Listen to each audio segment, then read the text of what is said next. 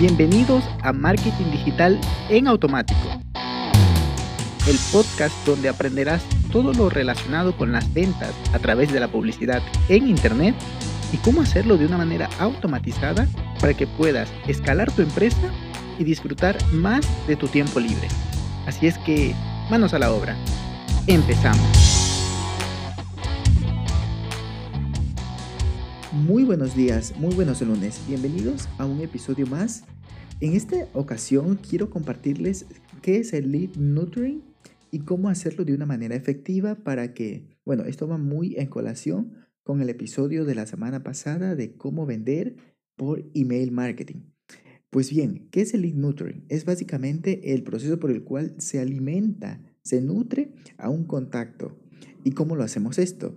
Principalmente se puede hacer enviándoles información y contenido de valor, generando interacciones y acciones específicas con algún tipo de, incentivo, ya sea en el, en el propio email o en el contenido de post, o sea, en el email que contenga un post que le enviemos. Pero antes quisiera de comentarles cómo, cómo se hacía esto eh, antes de las tecnologías. Se hacía por teléfonos, se hacía enviándoles un código postal o una revista, pero ahora con la tecnología, con lo digital, con la era digital que tenemos tan avanzada, eso lo logramos hacer con herramientas y es muchísimo, o sea, con herramientas digitales como gestores de email y es muchísimo más escalable, ya que nada más tienes que, bueno, como es digital, ya, lo puedes ver, ¿no? Nada más tienes que configurar el sistema y enviarle a cientos, si no es que a miles de personas eh, de tu base de datos la, información que tú estás generando para que esa, esos contactos se vayan nutriendo.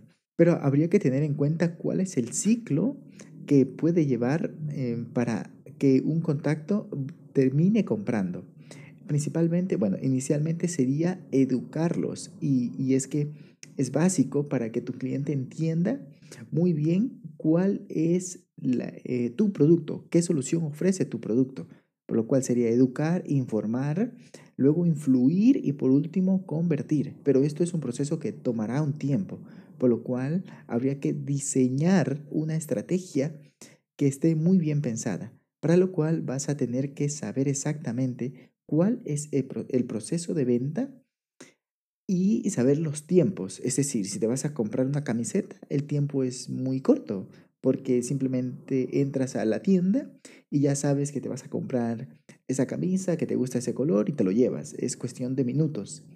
O una bebida o alguna cosa, ¿no? Una compra más, más lenta es la de una impresora para tu empresa, por ejemplo, la de un coche o la de un software o la de un software que necesitas usar en tu empresa. Ese toma un poco más de tiempo.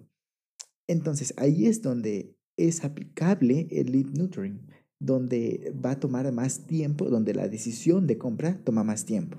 Y, aquí lo que viene a colación es que debemos saber qué le queremos enviar al cliente, pero que, que él sienta que verdaderamente me importa, o sea, que nos importa poder solucionarle su problema para lo cual necesitaremos conocer muy bien y definir muy bien cuál es el buyer persona para que él cuando lo esté leyendo diga, ah, caray, esta persona verdaderamente me conoce y sabe cuál es mi problema y lo quiere solucionar.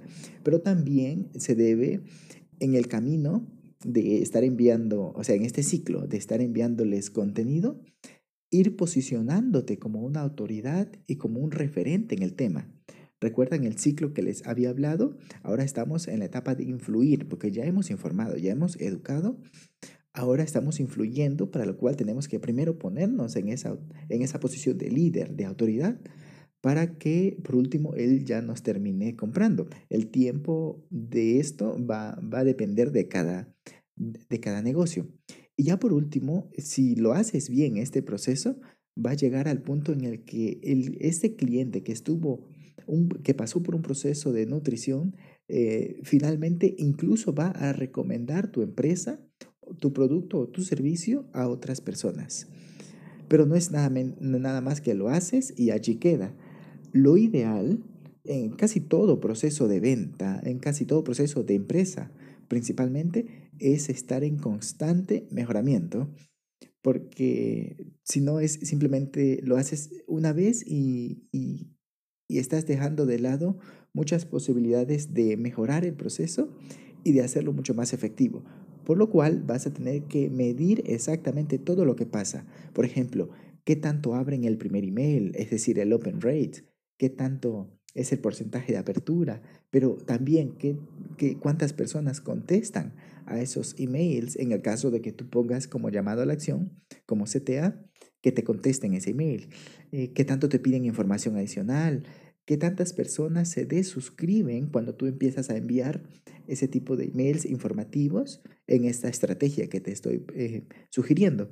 Y en qué emails eh, se desuscriben, cuántos clics eh, hacen, cuántos compran, qué usuarios leen el artículo, el, el, el email completo y también sería este, muy apropiado hacer pruebas o test AB, eh, test AB, cambiándole el título, cambiándole el copy, incluso la temporalidad. Es decir, si tu nicho es el emprendedor y, y sabemos que, eh, bueno, que puede ser un emprendedor que todavía está trabajando en una empresa, pero en, las noches y los fines de semana trabaja en su negocio, entonces puede ser que si tú sabes muy bien cuál es tu nicho, cambiarle la hora en la cual le envías el email y hacer pruebas segmentadas. ¿Qué tal si a este, a este grupo le envío a las 7 de la tarde y al otro le envío a las 8 de la mañana?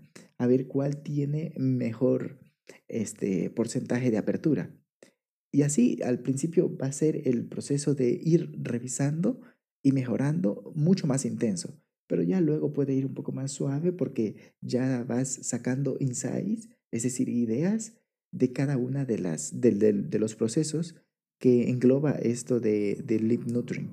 Y por último, me gustaría recomendarte, o bueno, sugerirte, tú ya vas a saber, em, o tendrías que averiguar cuál te conviene dependiendo del momento en el cual se encuentra tu negocio. Es decir, ahorita te voy a comentar las herramientas que puedes utilizar para hacer este proceso. Eh, por un lado tenemos AftiCampaign, es muy bueno, muy, muy, muy bueno, eh, pero puede ser un poquito caro e incluso puede tener opciones que no vayas a usar, al menos en un principio de tu negocio, por lo cual tendrías que analizarlo bien. También tenemos Hotspot, MailChimp, y GetResponse y hay muchas más, pero de estas cuatro, bueno, te he puesto las cuatro que yo he usado y que, bueno, he usado más, pero que me parecen muy buenas. MailChimp tiene una versión gratuita que funciona muy bien si es un negocio que está avanzando. Hotspot es de las mejores en temas de CRM, por lo que te recomiendo que le eches un vistazo. Pero bueno, ya vas a, averiguar cuál es el que te funciona mejor para ti, cuál es la herramienta que te va a funcionar para ti. Y este, con eso me despido. Espero que el episodio de hoy te haya ayudado y nos vemos, nos escuchamos el miércoles. Chao, chao. Y hasta aquí el episodio de hoy. Sé que esta información va a ser de gran utilidad para tu negocio por lo que te pido que lo implementes y lo compartas con alguien que sepas que también le va a ayudar. Gracias y hasta la próxima.